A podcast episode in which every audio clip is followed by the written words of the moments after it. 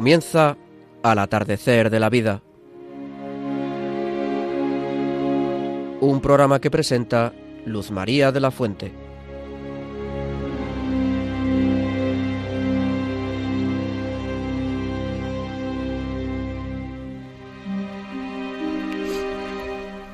Queridos amigos mayores, buenas tardes. Muy cerca ya de la Semana Santa vamos a intentar dirigir nuestras energías, pocas o muchas, a vivir con amor los acontecimientos que se avecinan. Por eso nuestro programa de hoy se titula Los mayores, bondad y ternura. Queridos amigos, queremos ante todo dar gracias a Dios por la bondad y la ternura que, emanan del corazón de Jesús y cumplir su voluntad cumpliendo el mandato divino Sed buenos como vuestro Padre Celestial es bueno. Mateo 5:48. Unidos al Papa Francisco en la ternura y el cariño del verdadero amor. Nos acompaña María Antonia Colado. Hola queridos oyentes, buenas tardes. Pilar Díaz Azumendi. Hola, buenas tardes amigos. Guillermo Padilla, seminarista. Felipe de la Fuente y como invitados Nuria de los Cobos Jiménez y su esposo Enrique Balboa Carrera, a quienes entrevistaremos.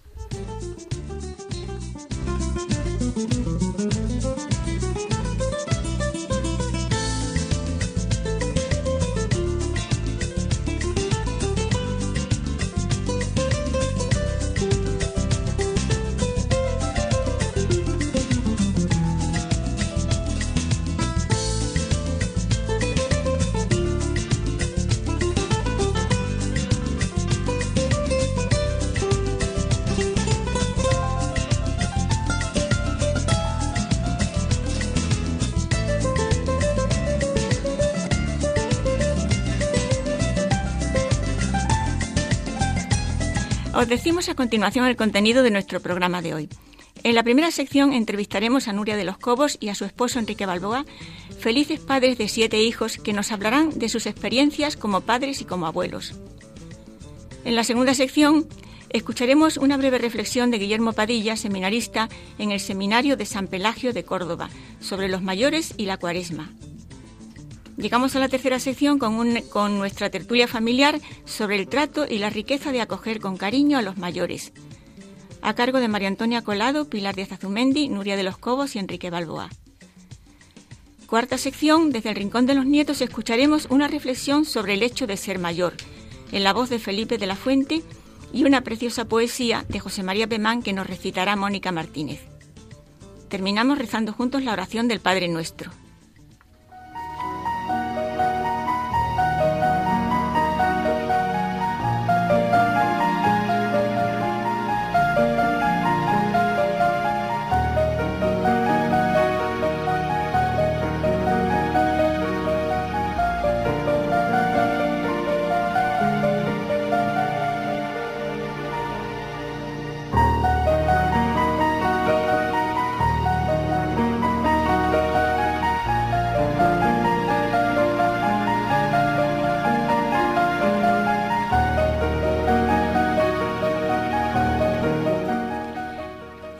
Bondad, leo en una entrevista al doctor Richard Davison, especialista en neurocirugía afectiva, que la base de un cerebro sano es la bondad. La bondad, afirma, es el cenit de la inteligencia, porque salvo excepciones, viene dada por un proceso de conciencia humana. He conocido, continúa el doctor, pocas personas esencialmente buenas, pero he de reconocer que han sido las que más me han asombrado. Su bondad parecía fluir de un lugar misterioso, de un cerebro perfectamente engrasado, que no necesitaba del pensamiento para actuar con indulgencia. Su vida tampoco es particularmente feliz o fácil. Viven en este mundo rodeados de fieras y caminan por las mismas calles que los demás. Pero los buenos por naturaleza parecen percibir las cosas de diferente manera. Con tremenda sencillez entienden al que les da un codazo o les pide un préstamo la gente buena comprende a la gente no buena. Son de madera noble y honrada. Siempre he envidiado ese don, su don. Seguidamente estamos los otros, los que queremos ser buenos, pero no nos resulta de todo posible. Porque por motivos que suelen tener relación con la infancia, hemos ido creciendo con miedo al desamor. Cuando uno padece ese temor, y somos muchos los afectados, está muy sujeto al ego. Se protege demasiado. Quiere ser el centro del centro. Y en esas circunstancias la bondad tiene poco espacio. Anda como que quiere actuar y no la dejan. Pero querer ser bueno es cosa de mérito. ¿Cuántos se lo plantean? ¿Cuántos luchan con su defecto para conseguirlo? Querer ser bueno es una opción trascendente, un reconocer que solo desde una transformación personal profunda podremos aportar bondad a lo de afuera. Es un difícil pero hermoso camino. Firmado Claudia Madrazo, periodista.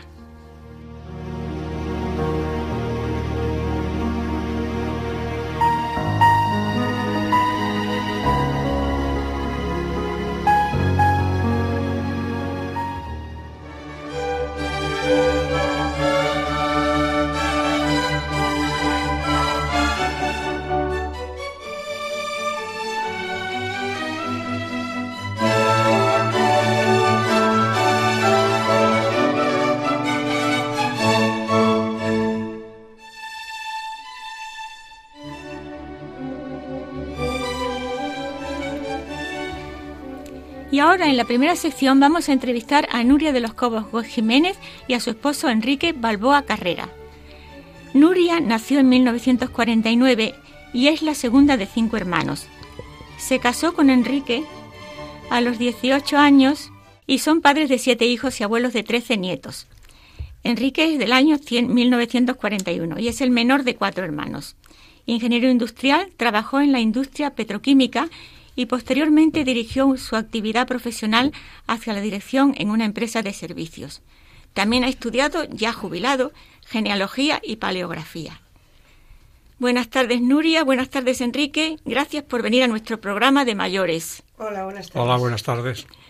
¿Podríais decirnos cómo empezó vuestra familia? Bueno, nosotros empezamos eh, en Puerto Llano, nos casamos después de año y medio de relación eh, tuvimos nuestro primer hijo al año justo de casarnos y luego vinieron uno tras de otro hasta el número 6. Mientras vivimos en Puerto Llano la vida era muy fácil, eh, todo era rodeado de amigos y, todo era fácil.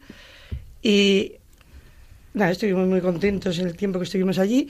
Luego nos trasladaron a vivir a Madrid. Allí la vida fue un poco más complicada pero tuvimos la suerte de buscar lo más parecido a lo que habíamos tenido hasta entonces. Nos fuimos a vivir a Mirasierra, teníamos el colegio al lado, los niños venían a comer a casa y todo, bueno, todo fue muy, muy, todo fue, poco, a poco. poco, a poco. Yo pensé que iba a ser más difícil, pero todo luego va fluyendo. Yo considero que, que la familia esto no la empieza, sino que hay que reinventarla porque cada época es, es una época completamente distinta. y bueno, pues, pues muy bien, los hijos fueron creciendo y, fenomenal. Una bendición. Sí. Eh, ¿Hay algunos puntos clave que se deben tener en cuenta en la educación de los hijos? Bueno, eh, nosotros consideramos que el punto clave en la educación de los hijos es establecer unos buenos procesos de comunicación tenemos una gran directora de comunicación que es la abuela. Y entonces hay dos tipos de comunicación, la verbal, hablas con ellos, te intercambias, hay que oírlos, hay que oírlos, y la no verbal. La no verbal yo la traduzco como el ejemplo. Estás callado y te ven, te observan, y creo que es también muy importante. Estos dos tipos de, de comunicación hay que establecer a lo largo del recorrido del crecimiento de los hijos al principio, cuando son pequeñitos y son completamente dependientes, tratamos de, motivarles y, ayudarles a que nos reconozcan la voz, hablarles, aunque nos entiendan, eh, ayudarle a mover la cara. Y entonces para eso teníamos una, una canción, El Galapaguito debajo del agua, que se lo cantamos a todos y que es completamente atractiva y ahora los nietos se lo cantan a los más pequeños. ¿Por qué no nos la cantas? pues sí, te la canto. El Galapaguito debajo del agua mira cómo sube. Y es maravillosa, porque yo a veces se lo hacía, cuando lo podías por la calle hacerle un chiste a un niño, que ahora es peligroso, se lo hacía y tiene un atractivo tremendo entre todos los niños. Y también el, el eh, Michito, gatito que has comido, sopita de la olla, ollita del río. Eso era para los pequeños dependientes. Esto se sigue practicando. Tenemos uno de seis meses y se sigue practicando. Y ya con los mayores, pues hay otros procesos de, comunicación, pues ayudarlas a estudiar y, no, no tan estructurado pero también eh, ya cuando se van, salen del hogar, ahora nos quedamos solos, nos vamos a quedar solos, cuando se van de casa, pues tienes que fomentar el contacto. Entonces nosotros, pues bueno, tenemos unas fiestas, eh, vamos, unas reuniones, pues prácticamente todos los meses tenemos una reunión, tenemos un, un desayuno todas las semanas que va el que quiere, ¿no? El que quiere, fuera de casa, por supuesto, porque es mucho más sencillo y cada uno se paga lo suyo. cada uno se paga lo suyo. Y entonces eso fomenta la relación entre primos, entre esto. Luego eh, tenemos también veraneos juntos y luego pues eh, acudimos a, las misas de nuestros difuntos también juntos, o sea que promocionamos mucho el contacto visual. La directora de comunicación, Nuria, prácticamente habla con sus hijos todos los días. Yo como el teléfono me queda un poco lejos, pues, pues lo dejo. Y luego eso es la, yo creo que es la base fundamental de, de, la educación de los hijos. Y luego si ya vamos a, a cosas puntuales que podríamos recomendar, mm, yo señalaría que hay que tener mucha atención con los amigos, hay que tener mucha atención con el entorno. Tenemos, nosotros vivimos un entorno, cuando nos casamos, el entorno de la juventud era ya peligroso, pero era mucho menos agresivo que es actualmente. Entonces hay que explicarles el peligro de su entorno para que puedan salir a la calle porque no los vas a dejar encerrados en casa. Dentro de las comunicaciones que tengan suficiente contacto contigo para que te cuenten sus inquietudes, sus desasosiegos, etcétera, etcétera. La selección del colegio también creo que, es muy importante. Esto lo estamos viviendo ahora. Nosotros ya lo seleccionamos, todos estudiaron en colegios más o menos religiosos. Nuestros nietos están sufriendo la, vamos, disfrutando de la misma de la misma experiencia y creo que es muy importante la selección del colegio, vigilarles, saber quiénes son sus amigos y también eh, conocer cuáles son sus costumbres fuera de casa y yo creo que, nada más, no se me ocurre nada más sobre la marcha. Eh, Nuria, ¿es difícil afrontar la segunda etapa del crecimiento de la familia? Bueno, a mí el crecimiento de mis hijos no me resultó difícil porque ellos mismos te van poniendo al día. Entonces, esto mm, para mí no ha sido no ha sido difícil. Para mí lo más complicado fue fue cuando empezaron a venir los de fuera. Entonces, sobre todo el primer matrimonio, para mí fue un shock que Luego mis hijas se celaban y decían, mamá, te agobiaste ir el primero y los demás están deseando que nos vayamos. Pero el primero fue yo, dije, se rompe la unidad nuestra con nuestros siete hijos y ahora tienen que venir de fuera y encima vienen para llevárselos.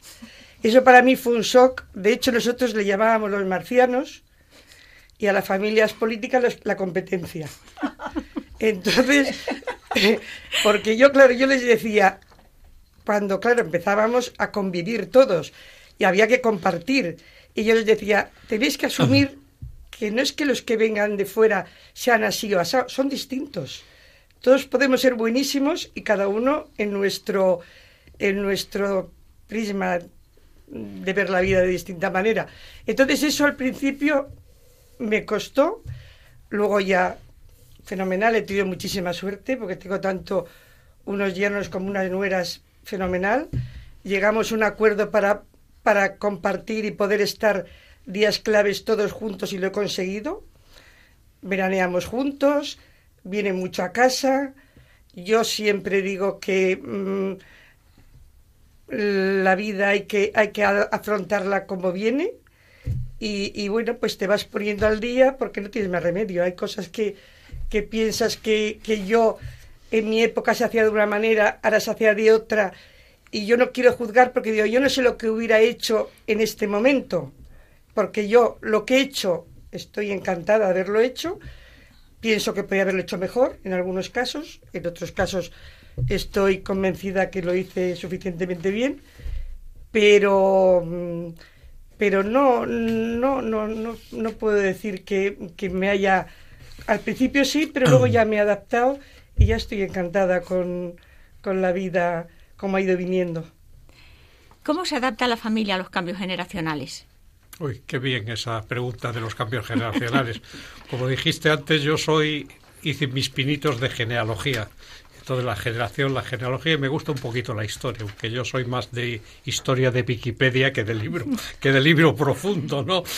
Y entonces lo de la genealogía me encanta y incluso hice el árbol genealógico de, de, la, familia, ¿no? De la familia. Y, entonces pues todo lo yo todo lo traduzco en números, soy ingeniero y todo lo traduzco en números. Entonces, eh, las generaciones, pues depende de quién, de, quién hable. Si habla un historiador, te habla de, de los siglos. El siglo pasado, el siglo esto, pues nosotros tenemos eh, siete componentes de la familia del siglo pasado, del, de este siglo, del siglo XXI, y 17 del, del siglo XX, no sé qué, por siglos. Luego, genealógicamente, pues convivimos tres generaciones, padres, hijos y nietos. Pero desde el punto de vista práctico, yo creo que somos como 27 generaciones, porque las edades van 77, 70, sigues 14, 13, 12, 11, tal, y llegas hasta 2, 4 y 6 meses. Entonces, en lugar de ser un, las generaciones, en el caso de nuestra familia, el ser un proceso eh, discontinuo, discreto, a saltos, es un proceso completamente continuo, una curva. Y entonces, cuando, cuando aparece uno, cuando aparece uno, pues automáticamente todos los anteriores los convierte en viejos. Y todo el proceso genealógico, son, todos somos mandos intermedios, todos somos mandos intermedios. Aparece el de 12 que manda a los que vienen detrás, educa a los que vienen detrás y recibe instrucciones de los que están para arriba. Pero a su vez los que están para abajo le van enseñando. O sea que nosotros nuestra vida en, generalmente se orienta eh, eh, el choque generacional a aceptar lo que impone el último que llegó, que el último que llegó tiene, tiene, seis, tiene seis meses. Y entonces ahí estamos. un proceso no discreto, un proceso continuo y todos nos vamos tendiendo y nos vamos educando y nos van llevando hacia, hacia el último hacia el último que nació. O sea, somos del, de la, del, del teléfono de pedir una conferencia que tardaba dos horas a lo que hacen los niños con, con los móviles que nos tienen que enseñar a manejarlos. Entonces, no hay choque, no hay choque, no hay choque, generacional. es todo muy suave. Eh, hay y mucho mucho mando intermedio. A todos los niños con diversidad les gusta mandar los siguientes y los pequeños admiran a sus primos, en general a sus primos mayores. Y los primos mayores los aceptan, los cuidan y de vez en cuando también se cansan un poquito. No se puede pedir más, ¿eh? Otra pregunta, mira, ¿os parece importante asumir las diferencias entre padres y abuelos? Hombre, yo lo tengo siempre clarísimo. Yo cuando tuve mi primer nieto tenía 45 años. Entonces nació y mi hija tuvo que empezar a trabajar muy rápido y Enrique me dijo, ¿tú no crees que debíamos quedarnos en casa para cuidarlo? Y le dije, mira Enrique, lo que haga con él primero, tengo que hacerlo con todos, si no es necesario. Yo, si me necesitan por una fuerza mayor, me van a tener siempre. Pero yo he criado siete hijos, estoy muy satisfecha con los hijos que he criado y yo no voy a ser madre de mis nietos. Yo voy a ser abuela. De hecho, con 45 años me llamaban abuela, ni titi, ni tata, ni titi. abuela. Y yo siempre dije, quiero ser abuela de collar de perlas, como eran mis abuelas que venían a darte un beso, estabas guapísima esperando a que vinieran, si hay que ponerse el delantal me lo pongo. Pero yo lo tengo clarísimo que mis hijos han sido mis hijos y mis nietos son mis nietos. Entonces, yo los nietos los quiero disfrutar, los quiero maleducar y, y, los, y los tengo que atender si es necesario. Pero que los atiendan, que los cuiden y que los eduquen sus padres. La experiencia nuestra de vida es muy importante para los nietos. Entonces hay que estar con ellos, pero siempre desde el punto de vista de abuelo. Yo nunca he pretendido ser... Suplantar tu papel. Ser madre, porque siempre he querido tengo muy claro la edad que tengo. Yo voy a la peluquería y dice, voy a poner más joven. No, ponme, favoreceme, no me pongan más joven. Que los años los tengo. eso está muy bien. Que los años los tengo y no me lo va a quitar nadie. Además, que años yo, cumple mi marido, mis hijos. Yo ahora tengo un nieto que ya está ejerciendo la carrera y tengo un nieto de seis meses. Lo que quiere decir que es que tienes que estar en la realidad de lo que hay. Y yo pienso que la vida te va poniendo en distintas etapas. Nosotros ahora, yo digo, ahora nosotros ya pasamos a la cuarta etapa, que ya nos quedamos Enrique y yo solos.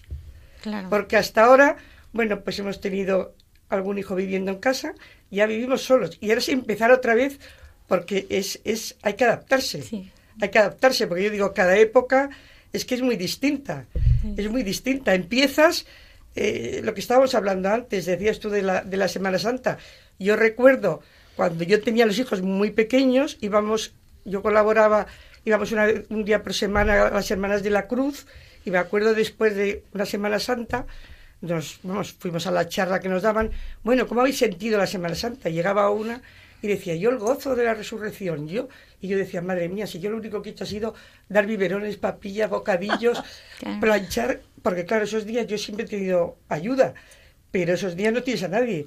Y yo decía, pero ¿qué voy a vivir yo la Semana Santa si yo he ido, he ido solo pendiente? Claro, ahora ya puedes vivir de otra manera todo porque ya no te necesitan como te necesitaban claro, Es otra etapa. completamente distinta. Muy bonita también. Pero que hay que adaptarse a ella. Claro. Y además yo me adapto fenomenal, encantada. ¿Tú estás de acuerdo?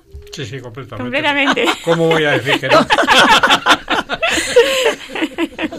Muy bien, bueno, mira, muchísimas gracias Nuria de los Cobos Jiménez y Enrique Balboa Carrera por vuestra presencia en Radio María y por vuestra interesante aportación a la familia, desde la experiencia y el buen hacer de unos padres comprometidos con su vocación. Pues muchas gracias a vosotros. Muchas gracias a vosotros por llamarnos. Y es un honor colaborar con Radio María. por supuesto.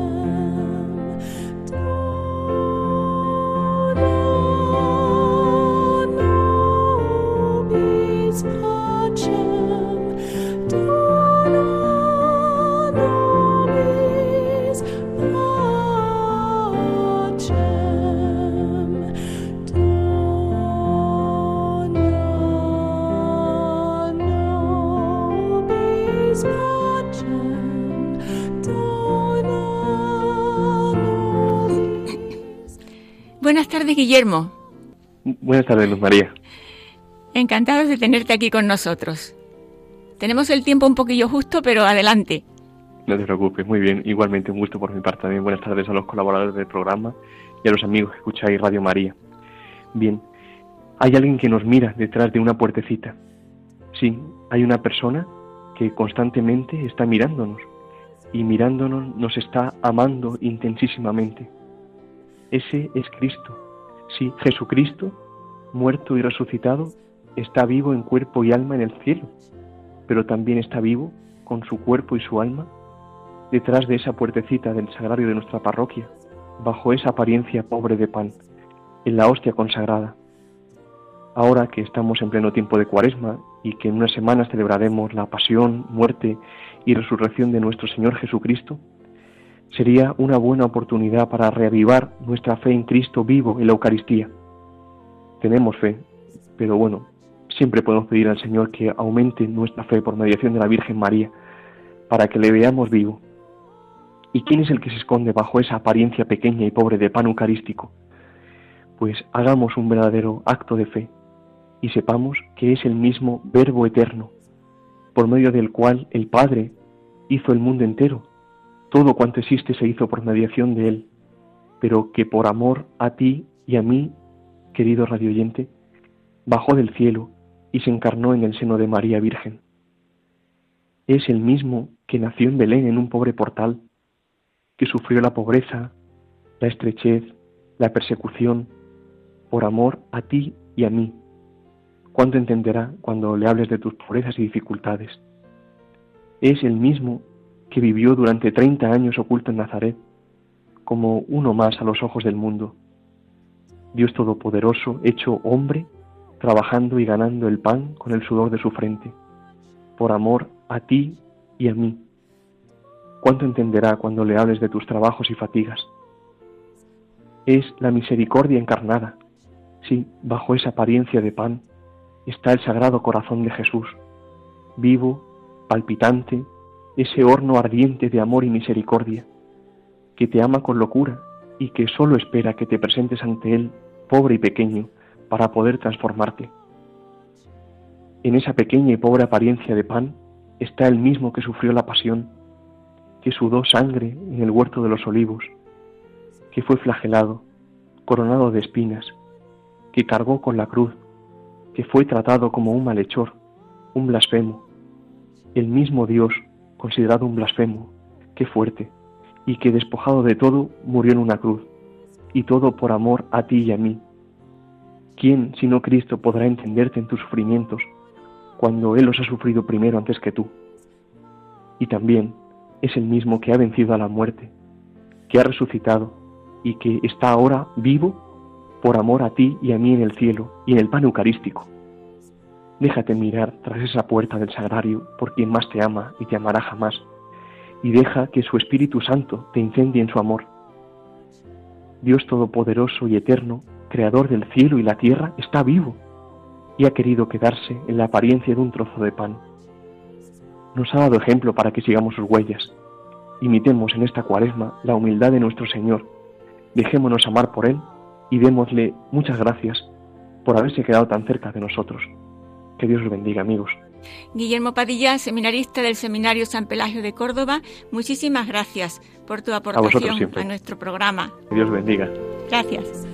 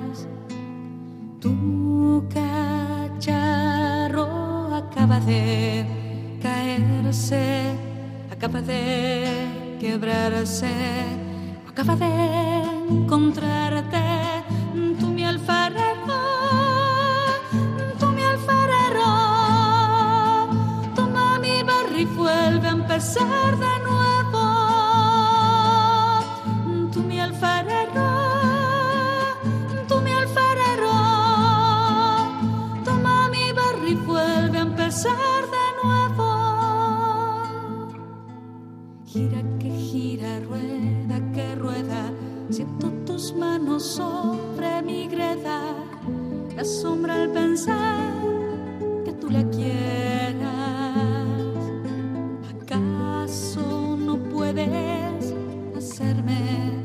de nuevo? ¿Acaso no puedes formarme? Llegamos a la tercera sección con nuestra tertulia familiar a cargo de María Antonia, Pilar, Nuria, Enrique. Queridos amigos mayores, pensando en la bondad, me viene a la cabeza hoy una bienaventuranza que dice consolar al triste. En este sentido, me duele esa idea equivocada que tenemos muchas personas bien intencionadas de dar consejos, animar, incluso regañar a la persona que nos cuenta sus penas. Recuerdo que en cierta ocasión escuché un sabio consejo que me sorprendió. Decía lo siguiente La mejor manera de consolar a una persona que sufre es, lo primero, escucharla. Lo segundo, rezar por ella. Lo tercero, ponerse en su lugar. Lo cuarto, darle un consejo, quizás, y siempre cariño. Por otro lado, en relación con el título de nuestro programa de hoy, todos sabemos que los mayores, a su vez, nos pueden consolar y de hecho nos consuelan. Mi pregunta es, ¿somos capaces de valorar y agradecer la cercanía de esas personas que nunca quieren molestar, que andan despacito y en cuyos, en cuyos ojos, si sabemos mirar, hay como un resumen de su largo caminar por la vida. ¿Qué opináis, María Antonia? Queridos amigos, eh, sobre esto yo quisiera quizá un poco desobedeciendo hoy a Luz María. Eh, hacer hincapié sobre la obra de misericordia Consolar al Triste. Eh, porque algunas de las obras de misericordia son más sencillas, son más sencillas, pues dar de comer al hambriento, dar de beber al sediento, eh, vestir al desnudo, etcétera, visitar a los enfermos, etcétera, etcétera, puesto que a veces no exigen más que, que una acción, una acción a la que hay que ponerle el alma, pero básicamente una acción. Sin embargo, cuando se nos dice consolar al triste, eh, eso no es tan fácil. Puedes advertir la tristeza de alguien y sin embargo no ser capaz de llegar allí donde su alma está atormentada. Por eso es importante preguntarnos quiénes son los tristes. A veces pensamos que lo son aquellos que están enfermos, que son mayores, que están solos, que están privados de libertad. Aquellos que suponemos tienen un motivo visible para ello y, y sin embargo nos asombramos cuando a lo mejor una persona liberada, vamos, eh, que no está libre, que está en la cárcel, digamos, que está enferma, que es, que es mayor, nos dan lecciones de alegría, ¿verdad? A veces creo que los tristes somos todos, porque cada uno tenemos motivos para el pesar. Atravesar por momentos tristes forma parte de la vida y de la vida de todos los hombres, desde luego. Es profundo el calado de esta obra de misericordia, porque tenemos que ver en los que nos rodean la necesidad de consuelo, de cercanía, de abrazos, de ánimos, de oración. A veces nos decimos, si el triste soy yo, ¿cómo voy a consolar a nadie? Sin embargo, ahí está el arte de vivir, que aunque tú tienes heridas que sanar, te dedicas a curar las ajenas. En conclusión, todos tenemos necesidad de consuelo. Consolar, en definitiva, es saber ofrecer lo que el otro necesita. Dicen que una de las mejores maneras también es hacer reír. Hay una oración que se le atribuía a San Francisco de Asís, sin embargo, creo que está escrita en el 1912 y dice así: Oh Señor, hazme un instrumento de tu paz, oh Maestro, Haz que yo no busque tanto ser consolado, sino consolar, ser comprendido, sino comprender, ser amado, sino amar, porque es dado que se recibe, que es dando como se recibe, perdonando como se es perdonado y muriendo cuando se resucita a la vida eterna. Así que, queridos, miremos al otro y esas personas mayores, básicamente de, lo que va nuestro programa, ¿no? Con, ese amor y sabiendo que a lo mejor necesita una sonrisa, una palmada en el hombro, eh, un silencio que acompañe lo que nos cuenta. Generalmente los consejos son buenísimos para el que los da. Entonces, bueno, porque el mismo problema que a lo mejor tú has vivido y has resuelto de una manera, esa persona pues no, no le sirve tu experiencia. Y como decía Marañón, pues no hay enfermedades sino enfermos. Pues en este caso pasa lo mismo. Nada más. Pilar, danos tu opinión. bueno, pues buenas tardes, amigos. Primero quiero daros las gracias a todos y a los que hayáis rezado y a los que no hayáis rezado igual, será por olvido, por mi marido. Sabéis que le operaron y gracias a Dios ha salido muy bien, muy bien y era una operación pues muy muy delicada. Y quiero daros las gracias a todos porque efectivamente las oraciones llegan. El que no se lo crea, pues pobrecito de él. Y ahora pues Vamos a ver a tu, tu pregunta. Yo estoy de acuerdo con que se aprende más escuchando que hablando. Y yo también lo he experimentado. En el escuchar te lo dicen hasta en la música. Si no sabes, escucha, escucha, escucha. Y, y, escuchando se te va quedando, pues eso, las notas o lo que sea. Y en el hablar, pues exactamente igual. Si tú quieres hablar cosas, mm, mm, mm, tienes que saber lo que dices, si no, mejor que te calles. Entonces, ahora me viene a, me ha venido a la memoria, fíjate, eh, el sacerdote, vamos, el párroco de nuestra parroquia, que dice siempre que todas las Semanas Santas no son iguales. No son iguales todas las cuaresmas, siempre son distintas, porque el Señor nos pide que cambiemos nuestro corazón, nos va avisando, avisando y avisando. Y es cierto, porque no sabemos ni el día ni la hora que yo lo he visto ahora palpablemente.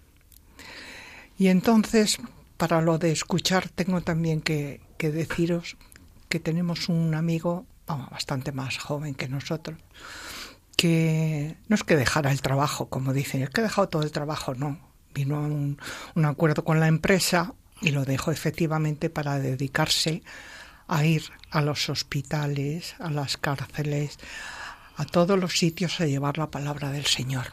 Qué maravilla. Precioso. Yo fíjate si nosotros, si nos conoces, somos vecinos y fue dos veces y mira, tengo ahora mismo la carne de, de, gallina de lo que nos dice. Y nos comentó que fue a una cárcel y un chaval joven, dice, escuchaba con una atención impresionante. Y, y le dijo, si yo hubiera, el chico, a, a, este amigo nuestro, si yo esto lo hubiera sabido antes, no, hubiera, no me hubiera metido en la droga ni en el mal camino que he estado. Y bueno, algo que, que hasta se le saltaban las lágrimas diciendo, y eso es impresionante, que con la, palabra, como yo digo, sin, sin ver, que te diga que el Señor está aquí, que lo que ha pasado. Yo ahora veo, me encantan las películas de, de, la historia sagrada. Y cuando veo, pues eso, la, la pasión del Señor, y le veo que cuando muere en la cruz y todo, y digo, madre mía, termino de ver la película y parece que me dan así en el hombro y me dicen, oye guapita, que esto lo ha pasado también por ti. A ver lo que sigues haciendo. Porque claro, que no se olvide que todo eso fue por nosotros. Y tenemos que, que, que cambiar, cambiar el corazón, que es lo que dicen. Para eso ahora está la cuaresma, para ir ayudándonos. ¿Qué más quieres que os diga? Pues mira, muy interesante lo que has dicho. Pues y se corresponde con lo que han dicho en la, en la tertulia, en la, en la entrevista de la educación, que si ese chico hubiera, alguien le hubiera dicho... Exacto. Si le hubiera dicho el, mal camino o que el Señor está aquí para ayudarle, que eh, no te preocupes si tus padres te abandonan, Él le tienes ahí, pero claro, tienes que buscarle, porque claro, pasado lo del décimo de la lotería, señor, que me toque. Sí, pero cómpralo. Y, esto pues pasa exactamente igual. Tienes que ir buscándolo por donde sea que lo encuentras. Pobrecito, lo hablábamos nosotros el otro pues día. Pobrecito, el que no crea en nada. Pues Pobrecito. Pero bueno, y eso es lo que puedo deciros. Muy bonito. Nuria, ¿Qué, no, ¿Qué nos dices tú con tu experiencia? Bueno, yo mi experiencia es que ahora, en la vida, en el momento que estamos, eh, es mejor no quejarse mucho, porque yo soy bastante quejica y siempre me dicen, pero tú de qué te quejas? Digo, bueno, cada uno, aunque sea pequeñito, pequeñito, el problema que tienes se te hace muy grande. Y a mí no me, bueno, hay veces que sí, pero no me soluciona decir, hay gente peor que tú. Pues sí, pero no te, eso no te consuela. Pero eso no, yo siempre, yo siempre digo, me gustaría ser una amiga mía que yo tengo que se llama Sara, que todo es positivo en su vida. Siempre le ve la parte positiva. Yo soy un poco más... Más negativa. Más, bueno, negativa. más, o, más, o, más, realista. Más realista. ¿eh? Entonces, yo ahora necesito más que me escuchen a mí que yo oír lo que estoy rodeada de gente, pues mayor, la mayoría más jóvenes que yo, que son mis hijos, mis nueras, mis yernos, mis nueras, mi familia, porque yo en el fondo ahora mi entorno es más que nada mi familia. Entre otras cosas porque estamos con muy mala suerte, los amigos los tenemos todos hechos una calamidad. sí, es una pena, porque yo, yo, digo, yo... Suele ocurrir. Sí, nosotros no sé si es que éramos un poco más jóvenes que el resto, y ahora eh, la gente anda, anda fastidiada. Entonces, cada uno se ocupa de su familia, entonces mi entorno, sobre todo, es mi familia. Entonces es más joven que yo y, y, y, las que me, tienen que escuchar a mí y hay veces que digo, cállate que... Claro, sí, no te quejes. no te quejes. ¿Y Enrique, tú qué tal? Bueno, decís unas cosas tan maravillosas que es prácticamente imposible superarlas. Pero yo, eh, con respecto a la fe, os voy a, dar mi, última experiencia. Sí. últimamente voy a misa con frecuencia. Y entonces la, parte de la misa yo la analizo eh, en dos partes. La parte eh, literaria, las lecturas, eh, y eso, como me gusta la historia, eso me, entretiene muchísimo.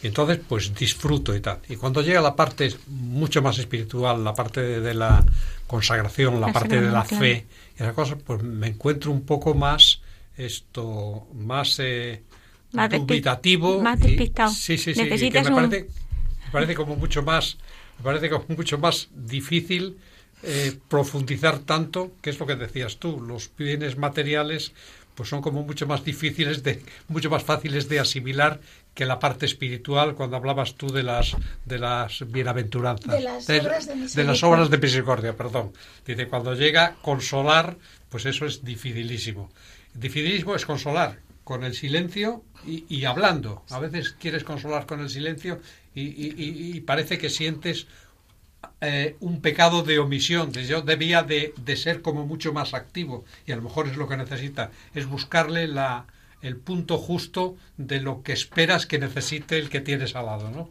Pero vamos, habéis dicho unas cosas tan maravillosas y tan elevadas que vamos, que... Mira, mm, eh, Enrique, yo te recomiendo, me permito, el catecismo de la Iglesia Católica, que además ahora han hecho reducido y es una maravilla porque tienes allí todo, te aclara todo, todo son preguntas y respuestas muy bonito, muy mm. bonito. Yo le he regalado No, el gordo no, ¿cómo se llama? el, del padre Astete. Pues del año de la pera, que empezaba por el todo fiel cristiano está muy obligado a tener devoción de, todo, el corazón, a la Santa Cruz de Cristo nuestra pues, luz. Eso ya han pues pasado unos años. Bueno, eso, ya no vale. sí, vale, pero bueno, hemos, hemos adelantado. Entonces han sacado esto, que no me acuerdo cómo se llama, no me acuerdo del nombre, hombre. Bueno. El que hizo para los jóvenes, sí. el Yucat. No, no, no, no es el ah, Yucat, es uno, eh, como el, está aprobado por la iglesia, igual, y es muy reducido. Yo he comprado 10 eh, para mis 10 hijos. Ah, Se los dejo de herencia, porque algunos lo necesitan bastante. Entonces te lo recomiendo de verdad, porque te explica todo con mucha claridad y te da respuestas. Porque yo me figuro que tú pensarás. Bueno, alguna, alguna nuera me decía a mí, oye, me preguntó mi hija quién es el Espíritu Santo. Dice, a ver si tú eres capaz de explicarlo. Nada, eso te lo dice el catecismo. Y es, y es difícil explicarle a un niño lo que es, lo que es el Espíritu Santo. Lo que es sorprendente es que te lo pregunte. Pues bueno, te, sí, eso, agradezco, sí. Te agradezco mucho la, la, sugerencia que eso se compra en cualquier librería. En cualquier librería religiosa. Eh, muchísimas gracias, María Antonia, Pilar, Nuria y Enrique por este ratito que hemos tenido de, de, bueno, poquito tiempo, pero bueno, habéis dicho cosas muy sustanciosas y muy buenas que nos van a ayudar un montón. Yo quisiera decir Disculpa, Pilar. Solo un, segundo. A, también a las personas mayores y a todo el mundo, ¿no? Que también seamos receptivos a la bondad de los que nos rodean, porque a veces nos encerramos en el dolor y no sirve de nada. Es como hablar con una pared. Que nos dejemos querer. Que nos dejemos. Eso, en resumen, que nos dejemos querer.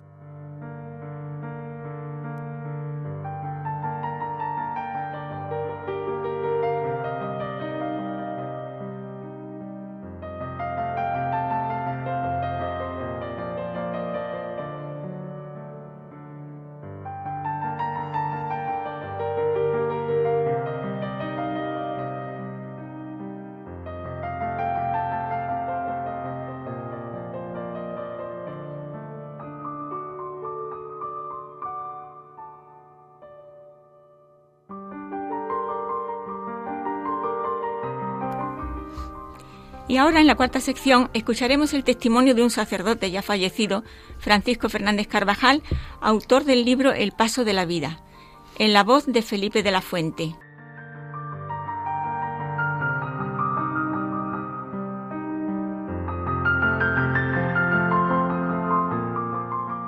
El hombre y la mujer, cada uno de nosotros, es un caminante. Tiempo y camino definen la vida humana, un trayecto que une el origen en Dios y el destino en el cielo también con Dios. Libertad y tiempo construyen el camino único que recorremos a través de bosques, llanuras, montes, falsos llanos, desiertos. Caminamos entre alegrías y dolores, gozos, esperanzas, adversidades, proyectos, soledades y encuentros, ilusiones, dudas, promesas. Ninguna vida es lineal. La vida en su profundidad lo contiene todo. Su densidad es grande, pero el tiempo es corto. La advertencia de un santo de nuestro tiempo, cada caminante siga su camino, señala la originalidad de cada vida humana y alude a la libertad de cada persona para elegir su sendero. El peregrino siente a veces el peso de los días y el cansancio. Desconoce que le espera mañana y teme. Sin embargo, aunque lo ignore, nunca está solo. Un caminante misterioso acompaña sus pasos. Dios atiende, cuida, protege. Dios ilumina a todo hombre que viene a este mundo. Juan 1.9. Porque es Padre y tanto amó Dios al mundo que le dio a su Hijo. Con este libro he deseado acercarme a las condiciones que imponen los muchos años, esa etapa de la vida que muchos llaman declinar. Tengo una firme convicción, aunque el descenso de la montaña significa dejar atrás la cima, donde con esfuerzo se había llegado, las bajadas contienen el gozo por las metas alcanzadas y por los horizontes magníficos que desde allí se contemplaron. Ser mayor significa riqueza, valor, conocimiento. Tempus fugit. Huye, fluye, es corto. El tiempo como flecha surca el aire y alcanza la diana. Conscientes o no del correr, mientras hay tiempo y vida, las personas estamos llamadas a crecer. La libertad señala un imperativo. Sé mejor, todavía puedes lograr grandes cosas. La clave de esta edad consiste en vivir en lo esencial, buscar a Dios, encontrar a Dios, amar más a Dios. El núcleo de este libro y su intención estriban en señalar el sendero y la meta del caminante, que ya vislumbra el puente que une tiempo y eternidad. A lo largo de estos meses de trabajo, la enfermedad diagnosticada pocos años atrás ha puesto dificultades en la elaboración de esta obra. A pesar de la claridad de las ideas, me ha sido difícil la redacción de ciertos capítulos y he acudido a la colaboración de Carmen Riaza, escritora y periodista, para culminar esta tarea. Hemos trabajado los textos en mutua cooperación y de este modo ha sido posible concluir el libro. La obra que presento a mis lectores es el testimonio de un caminante cansado y optimista a la vez. Es la palabra de un peregrino que comparte con sus lectores más mayores la aventura de vivir mucho, con la mirada puesta en la última cumbre. Lo único que importa es alcanzar el cielo. thank you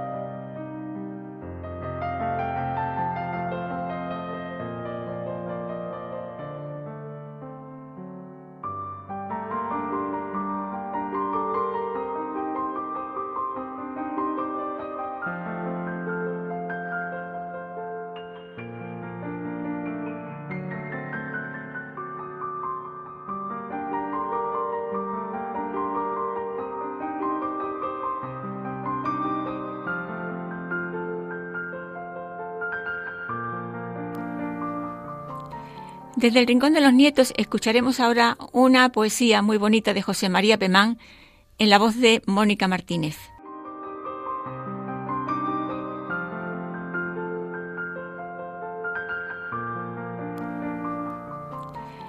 En este trueque de amor, lo que yo tengo que dar, amado, bien lo sé yo. No me duelen avaricias, ni regateos en flor. Tengo mis potencias todas, abiertas para tu sol. En este trueque de amor, más que la entrega es difícil, amado, la aceptación. Aceptar sin un desmayo todas tus rosas en flor. Aceptar sobre mis ojos sin temblar todo tu sol. En este trueque de amor, no es mi falta, es tu abundancia lo que me asusta, Señor.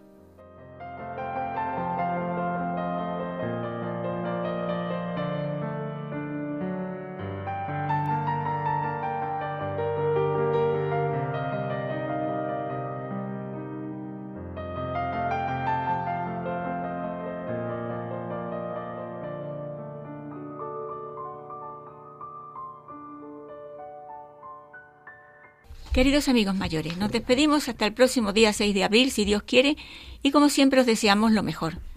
También damos gracias a Dios por Radio María y por los seguidores del programa Al atardecer de la vida.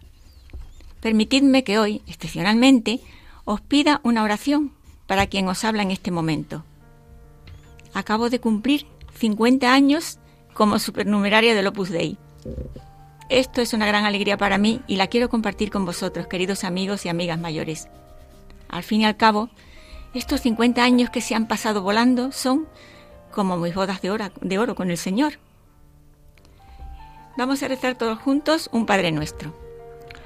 Padre nuestro que estás en el cielo, santificado sea tu nombre. Venga a nosotros tu reino. Hágase tu voluntad en la tierra como en el cielo. Danos hoy nuestro pan de cada día. Perdona nuestras ofensas como también nosotros perdonamos a los que nos ofenden. No nos dejes caer en la tentación y líbranos del mal. Amén. Enhorabuena y muchas felicidades. Muchísimas gracias. Me ha dado risa cuando he dicho que cumplía 50 años, pues esta señora está loca. Yo he cumplido 50 años de matrimonio, que creo que también tiene mérito. Hombre, también es precioso. yo lo voy a cumplir. Yo solo quiero también saludar a Luis, que te esperamos, que yo necesito a alguien con quien discutir algo. es que se pelean mucho, ella con el marido de... A ver si el próximo programa... que vengas si Dios quiere, sí. Bueno, voy a daros las gracias a todos. Muchísimas gracias, eh, eh, María Antonia Colado. Eh, muchas gracias, Pilar Díaz Azumendi. A ti. Muchas gracias, Nuria de los Cobos Jiménez. A ti. Muchas gracias, Enrique Balboa Carrera. Gracias a vosotros. Y un abrazo muy fuerte para todos. Para ti también y para todos.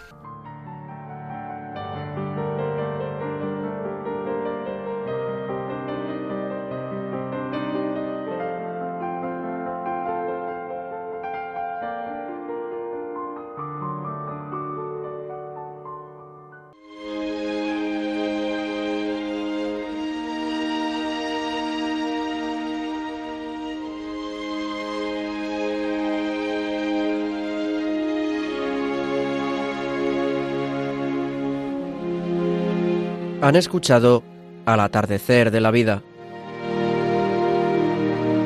un programa presentado por Luz María de la Fuente.